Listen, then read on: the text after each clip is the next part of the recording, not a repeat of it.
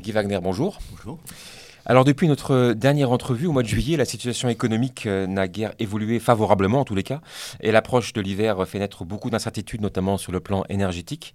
Euh, les économies euh, tournent clairement au ralenti. Est-ce qu'on se dirige maintenant de manière concrète vers un scénario de récession?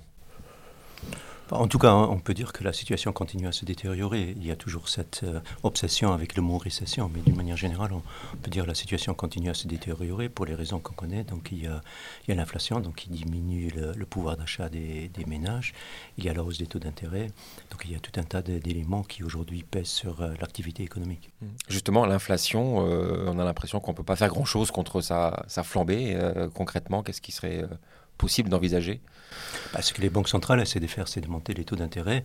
Euh, mais donc, en, gros, c'est-à-dire qu'on essaye de, ralentir la demande pour euh, combattre l'inflation. Et en ralentissant de la demande, bien sûr, on, augmente le risque de récession. Sachant que de toute façon, une partie des, éléments derrière la hausse des prix euh, réside plutôt du côté de l'offre. Et là, la hausse des taux d'intérêt n'est pas très efficace. Mmh. Certains experts pensent quand même que la poussée des prix que l'on connaît actuellement euh, devrait logiquement se mettre à, reculer courant 2023, euh, en raison notamment du ralentissement notable de la, croissance monétaire de cette année. Est-ce que c'est une vision à laquelle vous adhérez? Oui, je, pense que l'inflation officielle va, va, reculer. On la voit déjà aux États-Unis. Elle était un peu un peu supérieur à 9% il y a quelques mois. Aujourd'hui, je pense que le dernier chiffre est autour de 8,1%. Donc l'inflation va a, priori continuer à, reculer. Les indicateurs avancés de l'inflation, les prix des matières premières, etc., sont en train de, de, baisser. Il y a aussi un effet de base puisqu'on compare toujours l'inflation avec le chiffre d'il y a un an. Donc cet élément-là devrait aussi jouer. Mais ça, c'est l'inflation officielle. Derrière, il y a cette inflation, le noyau dur de l'inflation. Donc en fait, l'inflation sans, sans les prix de l'énergie euh, et les prix alimentaires. Là, euh, pour l'instant, on ne voit pas encore de recul. Il faut dire d'une manière générale, là, le recul des prix prendra peut-être plus de temps. Mmh. Vous évoquiez tout à l'heure le, rôle des banques centrales. Hein. la, Réserve fédérale et la Banque centrale européenne euh, continuent à, jouer la carte du resserrement monétaire avec le maintien des, taux à un niveau élevé. c'est une bonne tactique, selon vous? Bah, en tout cas, c'est effectivement alors qu'elles ont longtemps hésité avant d'intervenir. Maintenant, effectivement, elles se sont mises vraiment à déclarer euh, l'inflation comme ennemi numéro un. Et donc, effectivement, leur seule façon, quelque part, de combattre l'inflation, c'est de monter les taux d'intérêt, de ralentir la demande. Et de ce point de vue, effectivement, d'essayer surtout d'éviter qu'il y ait un dérapage au niveau des attentes inflationnistes. Mmh. Aux États-Unis, la, situation économique euh, bah, n'est pas non plus très, très favorable, euh, avec un, PIB qui est en recul, avec une, euh, consommation qui semble suivre un peu le, même chemin, les mesures publiques post-Covid qui vont également ou qui sont en train de, se terminer. quel impact sur l'économie mondiale peut avoir ou va avoir ce ralentissement américain? Il faut dire que l'économie américaine était et reste quand même quelque part la locomotive de l'économie mondiale. Donc tout, ralentissement prononcé de l'économie américaine a toujours eu un impact assez important sur la conjoncture mondiale. D'autant plus, euh, on peut dire que la deuxième locomotive, donc l'économie chinoise, n'est pas non plus au mieux de sa forme. Donc de ce point de vue, clairement, ce serait une mauvaise nouvelle pour le, le reste du monde. Mmh. En Europe, la question de l'impact énergétique euh, de la guerre en Ukraine est évidemment au cœur de, tous les, débats. Les 27 ne sont pas forcément d'ailleurs d'accord euh, sur la tactique à adopter euh, pour protéger leurs entreprises et leurs citoyens. L'Allemagne a récemment mis sur la table un plan de 200 milliards d'euros pour soutenir son économie. Est-ce que c'est un bon calcul si on raisonne sur une échelle européenne? Je pense que c'est que toutes les, autorités européennes euh, veulent faire, tous les différents gouvernements, c'est effectivement aider les ménages et, aussi les entreprises euh, dans cette situation de, crise au niveau de, l'énergie pour l'Europe. Euh, maintenant, certains pays ont plus les moyens pour le faire que d'autres. on sait tous aussi qu'on a déjà un niveau d'endettement notamment d'entendement public qui est historiquement élevé. Donc de ce point de vue, effectivement, c'est c'est pas évident de le faire, mais mais la logique, effectivement, euh, on peut comprendre la logique derrière euh, cette idée d'aider les ménages et les entreprises. Mmh. Mais est-ce que l'Union européenne, en tant que telle, est politiquement et économiquement armée pour euh, faire face à ce, ce défi, notamment cette problématique énergétique? Dans des situations difficiles, on remarque à chaque fois les défauts de construction de la monnaie unique. Euh, on est maintenant dans une situation difficile et à ce moment-là, il y a toujours un peu le risque du chacun pour soi. Et donc ça, c'est effectivement ce que d'autres pays ont d'ailleurs reproché à l'Allemagne euh, en ce qui concerne son, programme de soutien. Donc ça, c'est toujours un risque et c'est lié aux défauts euh, inhérents à la construction de cette monnaie unique. Alors il y avait le, 28e hein, acteur européen, la Grande-Bretagne, euh, qui ne fait plus partie de l'Union européenne, mais qui évidemment euh, est, toujours euh, un acteur important économiquement parlant. la grave crise politique et indirectement financière qui sévit actuellement en Grande-Bretagne est-elle aussi de nature à, perturber un peu le, jeu économique et financier en Europe? Bah, je dirais surtout ce qu'elle montre, c'est effectivement le risque euh, à un moment donné que les banques centrales perdent leur crédibilité ou que surtout d'une manière générale les autorités euh, perdent leur crédibilité. Ici, clairement, euh, cette, crise au Royaume-Uni, c'était lié au budget présenté par la nouvelle Premier ministre.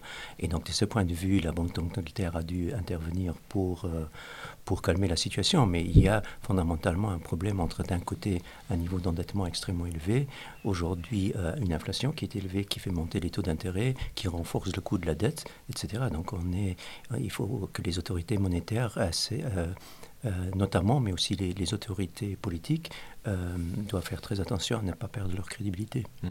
Vous l'évoquiez tout à l'heure, l'économie chinoise, qui n'est pas non plus au mieux de, sa forme, qui tourne au ralenti, l'immobilier qui subit de très fortes pressions. quel serait le risque d'un effondrement de l'économie chinoise, là aussi, sur le plan mondial? Bah, comme je disais tout à l'heure, c'est un peu devenu ces dernières années, c'est devenu la deuxième locomotive de l'économie mondiale. Donc euh, clairement, ce serait à nouveau une, mauvaise nouvelle.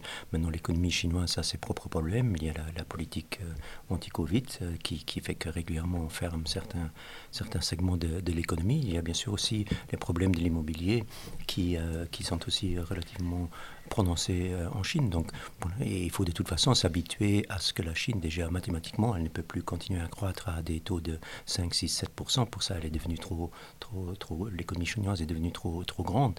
Euh, les derniers chiffres, c'est plutôt autour de 3. Et même aujourd'hui, un 3 serait une bonne nouvelle. Euh, du côté des marchés financiers, sans surprise, la tendance est, baissière depuis cet été. ce mouvement de recul est-il amené à se poursuivre, selon vous? Ben, on peut en tout cas dire que l'environnement pour les marchés financiers reste très difficile. Donc, euh, euh, il y a d'un côté la, la, en tout cas la, hausse des taux courts, donc la poursuite du resserrement monétaire des banques centrales. Donc ça, c'est un élément Normalement, les marchés financiers préfèrent des taux bas que des taux élevés. Donc déjà, c'est ce point de vue, ce n'est pas une bonne nouvelle. Et alors, notamment pour les marchés boursiers, euh, il y a le deuxième risque euh, qui ne me semble pas du tout encore euh, escompté dans les cours, c'est justement le, risque d'un ralentissement prononcé de l'économie avec une baisse des, bénéfices des résultats. Alors si le niveau des actions est bas actuellement, est-ce que c'est justement le bon moment pour un investisseur pour rentrer sur les marchés actions? Non, je ne pense pas, et je ne pense pas non plus que le niveau des actions soit, soit bas. Donc, euh, si, on relativise un peu la, la chute qu'on a connue cette année, cette, année-ci, et si on la met dans le contexte ne serait-ce que des cinq dernières années, bah, les indices restent relativement élevés, et notamment les multiples de valorisation restent relativement élevés. Et pour les actions, finalement, il y a, il y a deux facteurs qui sont importants, c'est les taux d'intérêt et les bénéfices, et les deux, pour l'instant, n'évoluent pas dans la bonne direction. Les rendements obligataires, eux, sont euh, de leur côté en hausse. Est-ce que c'est une espèce de retour en grâce de ce type euh, d'investissement? Bah, Il faut dire tout d'abord que les, les, rendements obligataires et donc les obligations qui sont quand même censées être la, la, classe d'actifs sans risque ont euh, presque autant souffert que les actions cette année-ci. C'est clair que la hausse des taux, et notamment étant donné que les taux d'intérêt étaient si faibles, la hausse des taux a fait des dégâts majeurs sur les, marchés obligataires.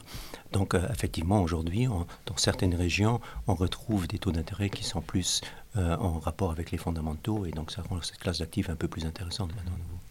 Est-ce qu'il faut s'intéresser à d'autres marchés financiers que les, on va dire les, traditionnels, euh, notamment en Asie, euh, peut-être le Japon, qui affiche des, de moins mauvaises performances que d'autres marchés?